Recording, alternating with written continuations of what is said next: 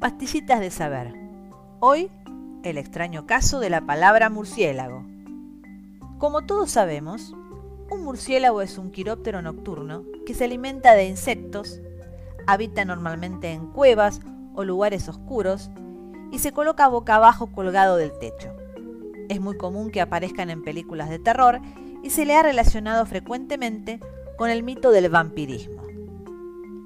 La palabra murciélago tal y como la conocemos hoy en día, sufrió una metátesis, que es el cambio de algunas letras dentro de una palabra, ya que originalmente se le llamaba en castellano murciégalo. Esta forma es actualmente correcta y está recogida en el diccionario de la Real Academia Española, aunque cabe destacar que está marcada como un uso vulgar. Para encontrar el significado y origen etimológico de murciégalo, hemos de acudir al latín, y está compuesto por las palabras mus, que quiere decir literalmente ratón. En castellano lo transformamos en mur, y caeculus, cuyo significado es ciego.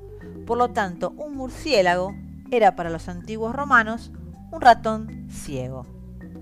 Hasta la próxima pastillita de saber de correctores en la red.